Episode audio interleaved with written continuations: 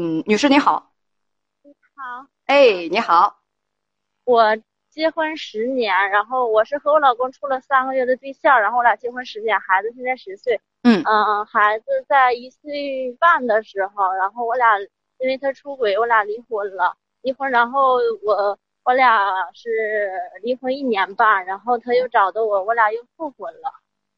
哦。然后哦，现在这个情况是，我就在家带孩子，我俩就是异地，他在外地。然后，哦，我上次孩子放假我去，然后他们和他在一起住的人说他就是每天都不回他住那个地方去住去。然后我怀疑他是在外边好像有人了，但是我还不确定。嗯，我俩平时感情也不怎么好，他从来也不怎么关心我，也不主动给我打电话，就是这样。呃，你跟编辑嗯讲说你今年三十二岁，你爱人多大年纪？嗯，他三十一。嗯，呃，现在是恋呃，你刚才告诉我们是恋爱三个月就怀孕了，结婚了，奉子成婚，嗯，嗯，到现在为止结婚是有十年了。哎，那你丈夫今年刚三十一，结婚的时候他不可能是二十一呀，因为男的二十二才可以登记。你们登记了几年了？我们一六年登的记，那也就是结婚五年，那今天是二一年嘛，结婚五年是吧？嗯嗯，结婚五年，孩子是十岁，就这一个孩子吗？嗯嗯，呃，你跟编辑讲，也刚才跟我说了，说你丈夫一直对你没有感情，不关心你，一直对你嗯没有感情，不关心你。啊，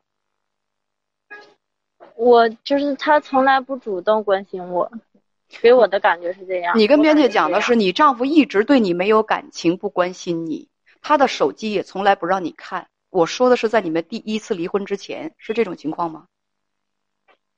啊，一直都是不看我手机，我不看他手机，他不让我看。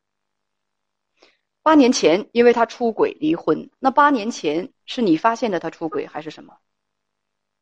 是我发现的，朋友们啊，这女士的先生是三十一岁，不是三十五，是你发现的出轨。那么那个离婚是谁提出来的？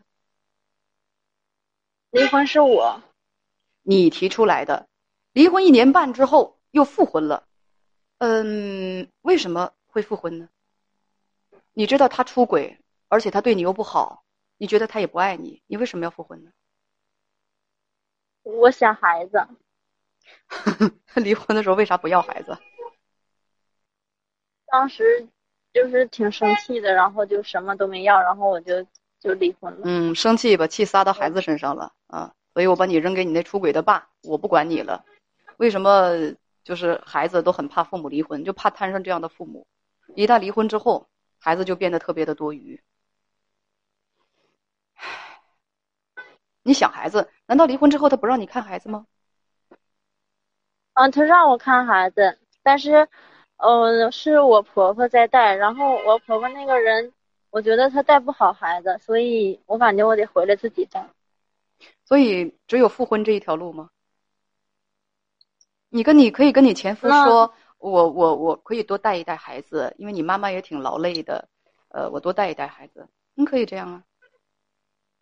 嗯，一定要复婚吗他们家人不同意。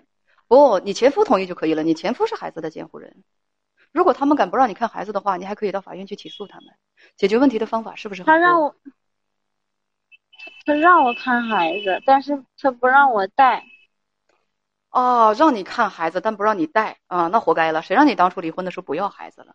我说这些废话啊，这些不是废话，我是想告诉你，离婚之后又复婚是你自己的决定，咱不要找别的借口，什么我想孩子啊，或者是怎么着的什么的。离婚之后又复婚是你自己的需求，是你自己的需要，请正视自己的内心。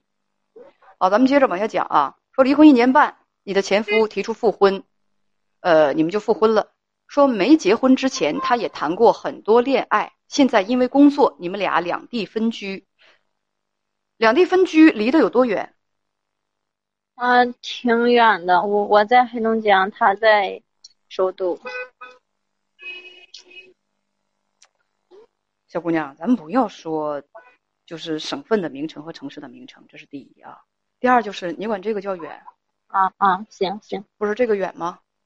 呃，你跟我较一下真儿，我就跟你较一下真儿啊，因为坐飞机也就一个多小时，我个人倒真并并不认为远。那坐高铁的话，时间也是并不长，他两个月回来一次。他家里头他一点不惦记吗？娇妻还这么年轻，孩子还那么小，啊，呃也不小，十岁，正是学习最忙的时候，两个月才回来一次。就这种距离，我有一个朋友也是两地分居，也是这种距离，人一个星期一趟。周五的晚上蹭一下子就回来了，周日的晚上蹭的一下子又又走了，因为特别惦记家里头，你跟媳妇儿也挺挺离不开的。他两个月才回来一次，这说明什么呢？女士，人呢？啊，我在。你没听到我问话吗？听见了。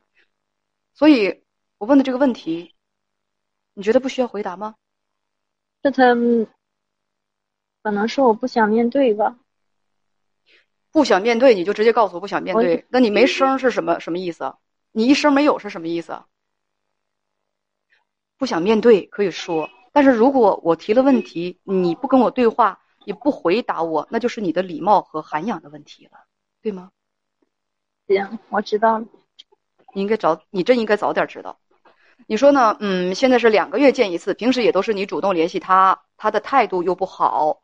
哦，对你刚才还说到什么？你说你跟丈夫的同事打听，你丈夫根本都不回到他那儿去住，是吗？不到他的宿舍去住。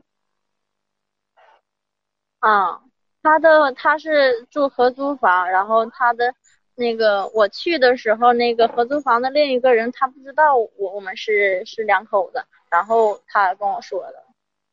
你有没有就是临时突击一下，去看看你丈夫到底在那工作的怎么样？没有，为什么不去呢？你很明显担心他有外遇，为什么不去抓一下呢？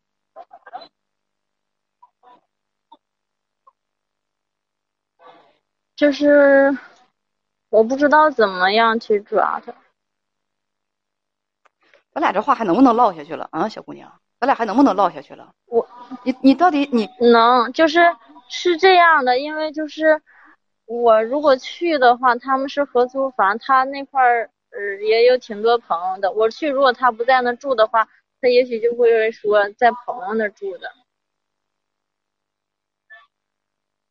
哦，所以调查一下你丈夫的外遇，对你来说是一件不可能的事情。那你就当他没外遇好了。对你本来也不是问我这个，你问我是怎么让丈夫对你的态度好一些，是吗？我也可以去抓他，但是我不知道怎么去抓他，就是。像我说的这种情况，你说让我抓他，我去，我去，然后他就是就会说我在我朋友那住的，那我就会说，那你调查一下他到底在哪个朋友那住的，你可以调查一下。问题你问我也不是这个问题，你问的是怎么能让丈夫对你的态度好一些，对吗？嗯，嗯，阿拉丁神灯那个电影，我不知道你有没有看。神灯是一个神通广大的神仙。他从神灯里出来，就对阿拉丁说：“我能满足你三个要求，但是有些事情我做不到。比如说，我不能让死人复活；比如说，我不能让一个人爱上另一个人。小姑娘，你倒是告诉我，一个不爱你的人怎么能对你好？如果一个人不爱你，他怎么能对你好？这是我要反问你的第一个问题。第二个问题，你今年你现在正当壮年，青壮年，孩子都已经十岁了，你为什么不上班？”为什么自己不赚钱呢？我我自己带孩子，孩子周六周日补课，没有人帮我。我问你，一般的工作周六周日他也不需要你上班，你可以带孩子啊。而且你孩子现在十岁了，平时孩子会上学，他上学之后你干嘛呀？他上学之后，之后我待着，我我想找班儿，就是我们我们这个当地这块的，就基本上周六周日都得上班，要么就是周日休一天，周日休一天，孩子就是我问你，你是说你就找不着周六周日不上班的，没有双休日的工作是吗？我觉得赚的多的找不着，就是有双休日的赚的少的，我们总能找得到吧？另外呢，其实有一些工作，比如说做呃计时工啊。比如说送快递呀，比如说送餐呐什么的，他的工作时间都非常灵活，一点都不影响你带孩子，赚钱赚的还不少呢。当然就是需要吃苦吃力，所以为什么不做呢？你什么工作都没有，那你的意思就是每个月不管你丈夫对你怎么样，你只能伸手心朝上，不管他有没有外遇，你只能手心朝上的等着他给你拉了点儿，是不是？等着他给你钱，给你生活费，对吗？现在是这样的，但是我也挺想上班的。你直接告诉我是这样不就得？我用不着听你是不是想上班，你还想要天上的月亮，你倒是够得着算呢？你有那个意愿，你行动了吗？你打造宇宙飞船了吗？换句话讲，自己没有工作，没有收入，就是你丈夫真外遇了，因为你自己狗屁不是，你也没有任何反抗的能力，对吗？那咱们谈这些有什么意义啊？人家不管外遇不外遇。你要是真跟他翻脸了，你得喝西北风去。所以你还就是揪他有没有外遇干什么啊？对你也不是问我这问题，瞧我，你不是问我这问题，就是问怎么样他丈夫对你态度好一点儿。哟，那还是，那他又不爱你，他怎么对你态度好？这不又绕回原来这个问题了吗？再说，谁会爱一个不自强不自立的人呢？